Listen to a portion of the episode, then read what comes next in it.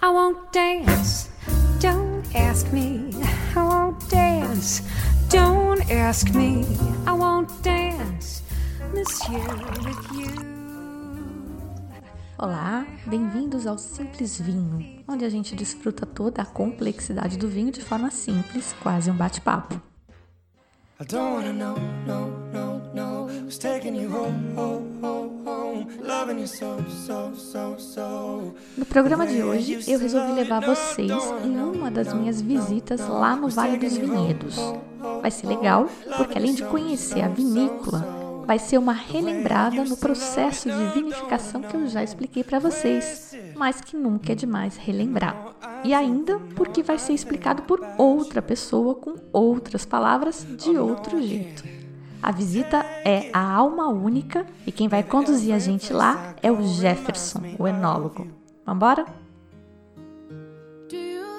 A alma única tem nove anos vinícola nova, né? Os proprietários são Márcio e Magda Brandelli, a quarta geração de família italiana, que vem falando pela elaboração de vinhos. Eles faziam parte da vinícola Dom Laurindo. E tinha um outro foco de vinícola, uma outra proposta, vender suas cotas e apostaram na Alma Única. Vocês podem ver que a Alma Única é uma vinícola projetada, pensada. É muito projetada há 50 anos. Sistema de vinificação, ela é toda por gravidade, não tem bombeamento capacidade dela 95 mil garrafas por ano, tá? Que nem, ó, esse ano que passou, no 2017, vai, vai dar em torno de umas 92 mil garrafas. 2016, 40 mil garrafas. Mas é uma média de 80, 85 mil garrafas por ano a produção. Capacidade dela é 95. Foca buscar o equilíbrio do vinho, a excelência, não ter alto fiscal de produção. Essa é a proposta da vinícola, tá? São 12 hectares de vinhedo para alimentar nossa produção. Nós temos dois aqui na frente e mais 10 a 1 quilômetro daqui. Raio de 1 quilômetro tem todo o vinhedo da Alma Única. Não vem uva de fora, nada, tá? Toda uva nossa aqui do Vale. Nós trabalhamos com oito variedades de uva. Três brancas, Riesling, Sauvignon Blanc e Chardonnay. E nas tintas Pinot, Merlot, Malbec, Cabernet e Syrah. Para elaborar 15 aromas, tá? 15. Uh, deixa eu explicar um pouquinho como diferencial com gravidade, bombeamento, vamos explicar o processo, só para a gente entender. Bom, quando você tem uh, bombeamento na vinificação, você puxa a baga da uva, o grão da uva, ela esmaga também. Aquilo solta também o ácido, óleo não muito benéfico, o vinho, mexe toda a estrutura final do vinho, né? E um dos processos mais importantes na vinificação é quanto menos ação mecânica você tiver, melhor. Menos contato com oxigênio, menos acidez no vinho, então isso influencia no vinho, no produto final, no vinho veludado, no vinho macio. A gente recebe toda a uva, lá em cima desses mezaninos, tem uma estradinha lateral, abre os portões, faz toda a parte de recebimento, tá? Desengaço, passa pela máquina desengaçadeira. Uma pausa para explicar. Desengace é a retirada dos cabinhos, separar só os grãos. A desengaçadeira é uma máquina que faz isso, o desengace. Os cachos são conduzidos por uma rosca até um tubo que tem uns buracos por onde saem os grãos de uva e os cabinhos são cuspidos do outro lado. Coloquei um link para um filminho mostrando o processo lá no site no post do programa. Quem tiver curiosidade, passa lá. Para que tirar os cabinhos? Bom, vários motivos, mas preciso dizer que nem todo mundo tira. Quem tira é porque os cabos têm aqueles taninos mais verdes e que podem deixar o vinho áspero, com notas vegetais. Também dilui o vinho, já que nos cabinhos tem água e não tem açúcar. Tem também economia de espaço. Os cachos inteiros com os cabinhos requerem um espaço 30% maior no tanque. Isso é para tinto. Para vinho branco não tem desengace porque praticamente não tem maceração. Então eles prensam os cachos inteiros e os cabinhos acabam formando canais para escoar o mosto, facilita o escoamento. Quem faz maceração carbônica, que é aquela técnica do Beaujolais Nouveau, que aliás já está chegando a época de novo, novembro tem um programa inteiro sobre Beaujolais Nouveau. Na maceração carbônica, a fermentação acontece dentro de grãos intactos de uva e também não tem contato do mosto com os cabinhos, não precisa tirar. Na Borgonha, eles normalmente fazem uma semi-maceração carbônica, mesclando grãos de uvas inteiros com o mosto. E lá também é comum não desengaçar. Aqui no Brasil, o ateliê Tormentas do Marco Daniele é adepto dessa técnica. Ele é um fã de Borgonha, é um estilo que ele persegue nos vinhos dele. E o Eduardo Zenker, que a gente viu no programa passado, disse que faz assim também. Então, acho que aqui no Brasil isso é uma coisa desse povo mais alternativo. A indústria convencional corre dos cabinhos ou dos engaços, eles fogem dos engaços. Vou aproveitar essa parada para já adiantar. Mais para frente ele fala em mosto flor, que é o que eu ensinei para vocês como suco de gota, quando eu falei em vinificação. É aquele suco mais nobre, obtido sem espremer os grãos ou espremendo muito pouco, a partir dos grãos que se rompem sozinhos no processo. Vamos ouvir mais. Está todos em gato, cai numa mesa selecionadora, selecionamos manualmente todos os grãos, quatro pessoas, Cai no tanque, aqui a última parte de maceração. Né? Maceração é para nós extrair o moço de flor. Um grande detalhe da, da vinícola, uma única. Uh, a gente não usa para ensagem os distintos, tá? Apenas em brancos e base espumante. Então, vamos extrair o moço flor. Os grãos caem no tanque, fica lá 12 até 14 dias se desidratando, soltando o mosto flor, já fica contato com a casca, com peso toxinas, né? Para dar cor ao vinho. Fechou, o bagaço fica, o mosto vem e faz a fermentação. Seria opcional pegar aquele bagaço, uma prensa, fazer uma prensagem, diria uns 15 até 20% a mais, mas aí foge da proposta da vinícola, tá? Os dois moços, tá? Uhum. O moço falou que tira o grãozinho da uva, ele chega a sair sozinho. Se o quer fazer um vinho top, um gabarito, é com o moço flor. Só usamos prensagens aí de brancos e bases espumantes, né? Gente usa, aí tu é prensagem direta. Você não faz nem seleção, de, seleção só de caixas, já vai diretamente na prensa. Por quê? Porque usa o, o engaço como micros canaletas, onde facilita o escoamento do moço. E já vai para a fermentação, né, tá? Na sequência, ele fala da maceração, que é o contato do mosto com a casca para a extração de taninos, aroma e cor. A gente já sabe, né? Mas ele fala assim mesmo. E aliás, ele fala de um jeito muito parecido com o que eu contei no programa 2, chamando a atenção para a possibilidade de fazer um vinho branco de uva tinta. Malbec é o exemplo que ele dá. E aí ele fala também dos rosés, ele fala que o brute deles tem 7 horas de maceração e esse contato com as cascas de uvas tintas vai aumentando até chegar nos vinhos tintos.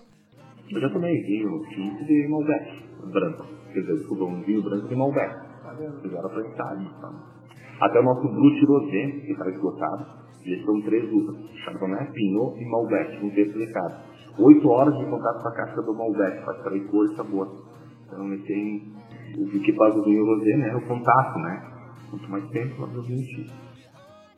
Apesar de simples, vinhos brancos de uvas tintas não são comuns. Além do chileno Oveja Negra, que eu tinha comentado no programa 2, Agora eu conheci também um brazuca da vinícola gaúcha Dunamis. É um branco de Merlot bem interessante. Vem para cá, vamos fazer sua parte de fermentação, que dura em torno de 70 dias, com fermentação alcoólica, fermentação malolática, toda controlada por temperatura, que é assim que você vê no tanque, circula água gelada, uma fora tem um resfriador, branco 15, 16 graus, tinto 24, 25 graus, controlar a temperatura, Fechou o ciclo, o vinho desce por gravidade, maturação em carvalho do sol. E agora ele continua falando da parte do envelhecimento nos barris.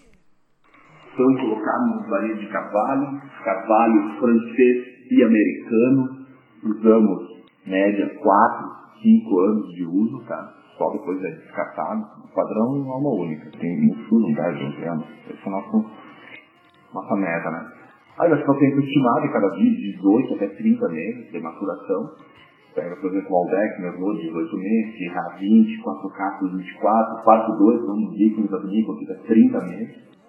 Fechou o ciclo, vai para o envasamento e depois vem para casa. Daí aqui já cabe mais um ano, no mínimo. Então, assim, pega nossos vinhos, no mínimo são dois anos e meio para começar a sair para o comércio, né? Uhum. Você falou que usa o, barril é três anos que usa.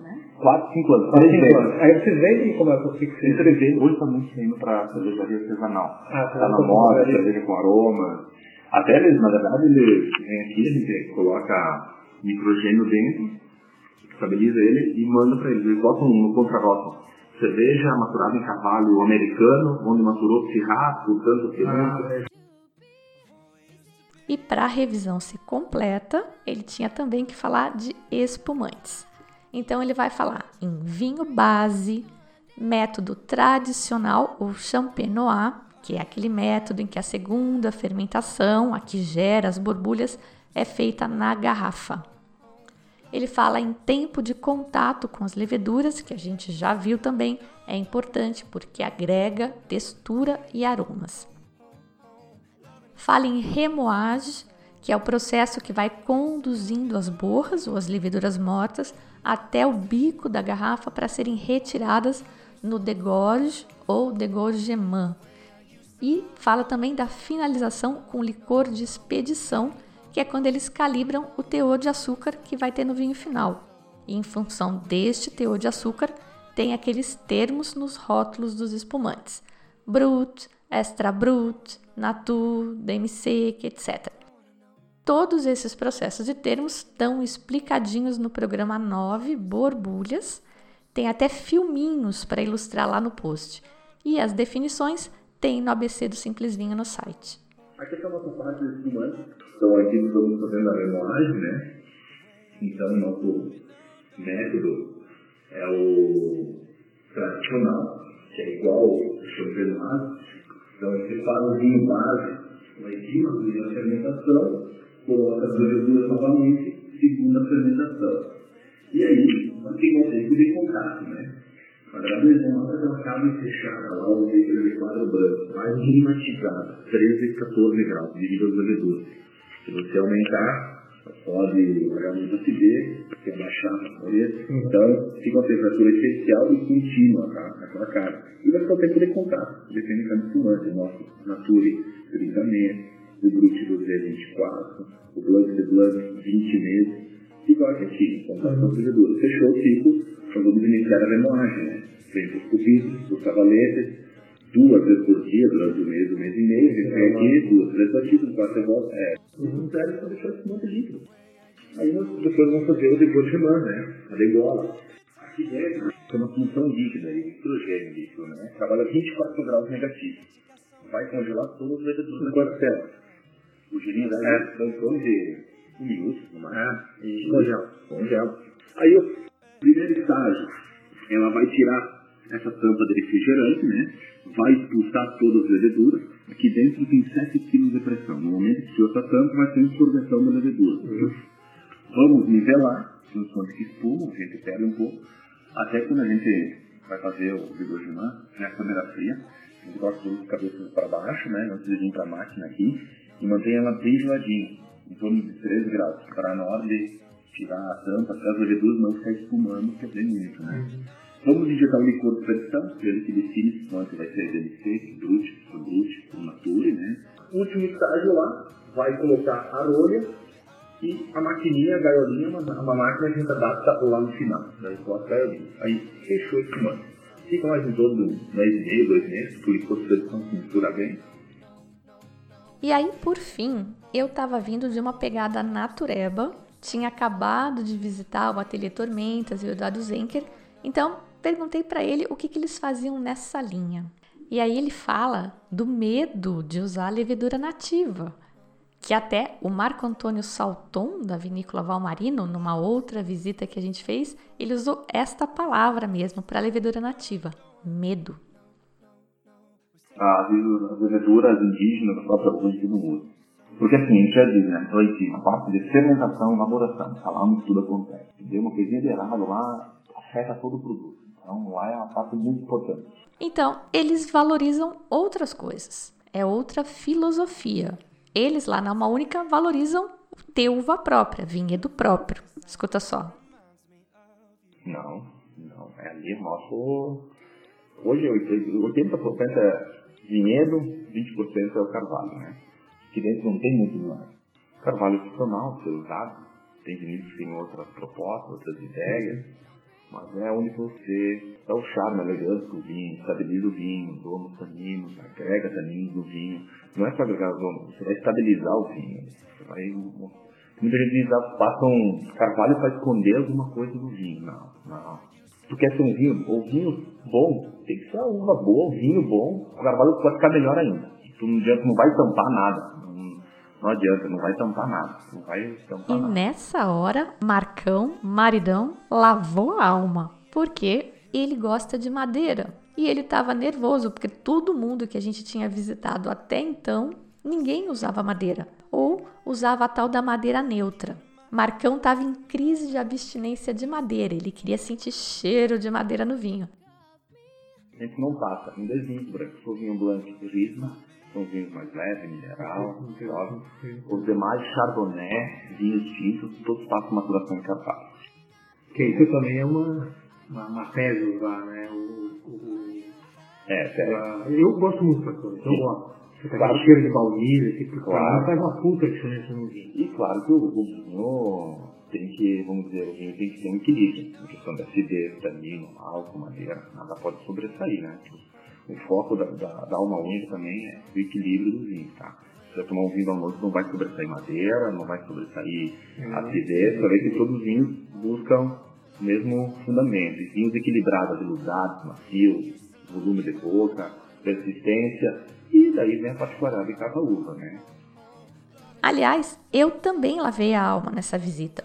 Por algum desses motivos inexplicáveis, eu tinha me envolvido muito com gente natureba e vinho natureba. Só que no Uruguai eu nunca tinha nem ouvido falar disso. E aí eu me envolvi com esse povo natureba e eles eram tudo ao contrário. Uma aula de como não fazer vinho.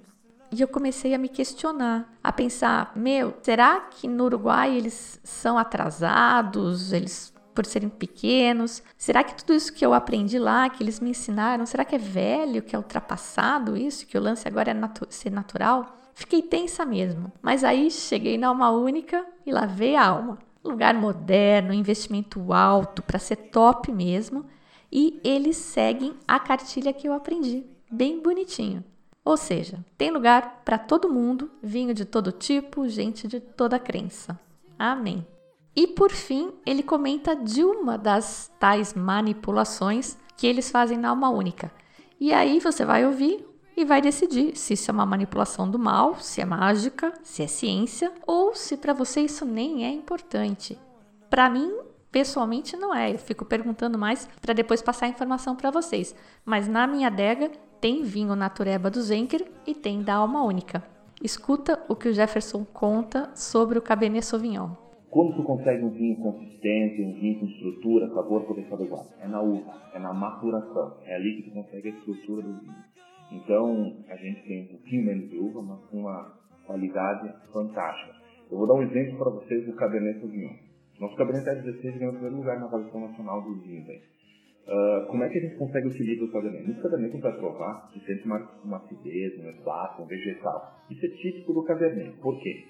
Na nossa região, você plantar o Cabernet, você vai colher ele, a maioria do pessoal colhe em massa. A última uva que colhe, vai colher ele, e não colhe com uma maturação elevada. Para ti ter uma maturação boa, eu teria que colher ele em maio, mas não tem como, né? Então a gente faz o quê? Faz uma poda antecipada, para ele brotar antes, vir antes, o último uva que vão colher com uma maturação mais elevada. Ali que a gente consegue o equilíbrio do Cabernet. Então tu tu vai sentir aquela acidez, de tonino verde. Tu quer um vinho de qualidade? É a uva. E eu deixei esses trechos porque eu acho legal também mostrar que a indústria de vinho convencional não é necessariamente esse demônio Frankenstein que maqueia os vinhos que alguns naturebas mais radicais pintam. Eu não sei de uma Conte Toro, de uma Galo, que são essas de larga escala mesmo, mas essas menorzinhas que eu conheci aqui no Brasil ou no Uruguai, elas não têm nada dessa manipulação super mega fantástica. O Jefferson fala a mesma coisa que eu ouvia lá no Uruguai, que você parte da uva e aí vai correndo riscos e mais riscos de botar tudo a perder. Se você tiver uva boa e trabalhar direitinho, vai fazer um vinho legal. Mas com uva ruim não há o que de jeito, não tem mágica. É por isso que eles fazem questão de ter vinhedos próprios. Eles plantam, eles cuidam, eles colhem. controle da matéria-prima que ele diz, o Jefferson, representa 80% no produto final. Já por outro lado, esses naturebas brazucas mais badalados, eles ainda não têm vinhedo próprio. Eles compram uva. Eles caminham para isso, sim, claro, mas por enquanto eles ainda compram de outros produtores. Para refletir essa, né? Bom, mas e os vinhos da alma única, que é o que interessa, né? Os vinhos são comercializados principalmente na vinícola, 90%, Jefferson disse. Mais uma ou outra loja lá no sul mesmo e alguns restaurantes. Esse é o principal modelo de negócio dessas vinícolas menores. O destaque da alma única é o Cirá, eles são um dos poucos que plantam e fazem varietal de Cirá lá no sul. E lá no Vale dos Vinhedos, eles são os únicos. E os tops deles são o Cirá 8 anos e o Parte 2, que é um Merlot especial com 15% de Cabernet Sauvignon, que dá um, um up, dá uma encorpada. Esse é DO, denominação de origem Vale dos Vinhedos. Eu não provei nenhum desses dois, e eles são vinhos bem caros. O Syrah está na faixa de 250 paus e o Merlot 170. Não tenho dúvida de que sejam vinhos bons, mas eu não compraria sem provar. E mesmo provando, aí tem que ver, não sei, se esse é o melhor investimento que você pode fazer mesmo. Então vamos falar dos outros que são mais acessíveis e que eu provei vindo aí de cima para baixo, né? Eu falei dos dois tops deles, os Ultra Premiums. Aí tem o Super Premium, que é o quatro castas. É de Syrah, Malbec, Cabernet Sauvignon e Merlot. Tá por volta dos cento e poucos reais. Estagiou em carvalho francês e americano por 25 meses. É um montão. Para Brasil, ele tá bem interessante em, em termos de preço. Quando você experimentar, pode até ser que você pense: putz, podia ter gasto melhor meu dinheiro comprando esse ou aquele outro. Mas aí já é uma questão de preferência pessoal, não dá para saber sem conhecer, né? O quatro castas tem bem os aromas da madeira, bastante framboesa, pimentas, é bem profundo. Tem 13,5% de álcool, é corpulento, mas os taninos são bem redondos e tem essa acidez maior que os brasileiros normalmente têm mas com esse estilo mais carnudo de um chileno, um argentino e que a gente tende a gostar. Eu gosto. E tem também o lance de ser blend. A gente já viu que os blends tendem a ser vinhos mais legais porque tem várias uvas para se complementarem com as quais o enólogo pode jogar. Enfim, eu comprei e trouxe. Depois tem a linha reserva. Aí tem varietais, inclusive o famoso Cirá deles, em versões mais em conta, por volta de 85 reais. Não chega a ser barato, mas de novo, para Brasil é bem interessante. O Cirá deles é bem especiado, mas muito, muito, muito diferente do da Casa Verrone, por exemplo. Ele é encorpado num estilo mais chileno, mas não chega num chileno. Terroir diferente, né? A acidez é mais marcada, tem bastante madeira, aromas de canela, coco, baunilha. Marcão tomou ajoelhado, né? Madeira pura. Aí eu provei também dessa linha reserva o Cabernet Sauvignon, o Malbec e o Merlot, que é DO Vale dos Vinhedos. Tá tudo bem dentro do esperado, o corpo vai diminuindo de acordo com a variedade da uva e me chamou a atenção a acidez do Malbec. De novo, o choque do terroir local comparado com a nossa expectativa em relação ao Malbec argentino. E um destaque que eu queria fazer é o Chardonnay deles, que é bem cítrico e bem madeirudo ao mesmo tempo. Passa 16 meses em barrica de carvalho e você nota bem isso na boca. Por volta aí de 90 reais, eu achei bem interessante. Tenho a impressão que não é fácil de encontrar um Chardonnay assim nessa faixa de preço aqui no Brasil. E é uma oportunidade para experimentar o efeito da madeira num vinho branco. No caso desse, tá super bem feito, a madeira não matou o vinho, dá para sentir bem os dois. Ele é bem frutado ainda e tem bastante madeira. Eu gosto, mas, ironia total, Marcão não gosta. Ele curte madeira sim, mas só no tinto. Preferências pessoais. Eu gostei muito. A gente só não comprou porque eu não mando nada na minha casa. Tô começando a conhecer os brazucas agora. Eu não sei se esse preço tá bem calibrado. Não sei dizer, por exemplo, ah, meu, por essa grana compra tal vinho que é muito melhor. Não sei dizer isso. No Uruguai eu sei. Eu diria compra um Atlântico Sur da Deicas pela metade do preço. Se alguém conhecer outro Chardonnay assim com bastante madeira, quiser compartilhar dicas, será muito bem-vindo. Manda aqui para mim. A música de hoje, esse violãozinho com cara de acampamento, é o Boyce Avenue, um grupo americano lá de Sarasota. Sarasota que tem algumas das praias mais bonitas dos Estados Unidos. Eles têm canções próprias, mas fazem muito cover nesse estilo de voz e violão e frequentemente têm convidados. Nessa música de hoje, a voz feminina é a Sarah Hyland, que é também atriz, ela é a Hailey a filha mais velha da Claire na Modern Family. Adoro. Ela é aquela bonitinha e burrinha. Sabe cantar, garota, hein? A música é Don't Wanna Know, do Maroon 5.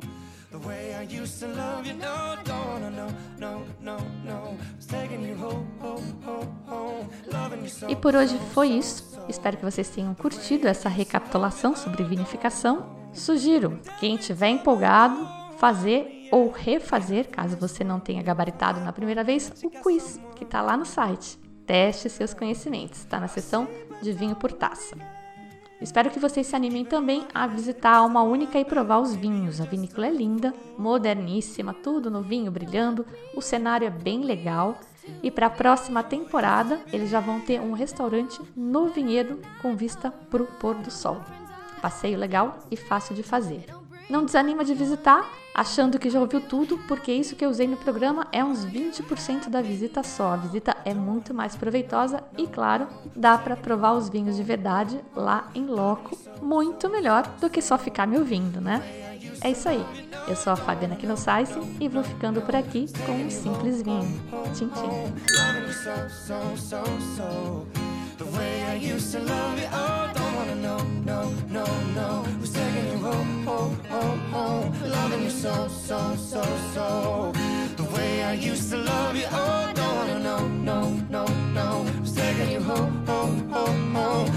So, so, so, so. way I used to love you, oh, don't wanna know. I don't wanna know.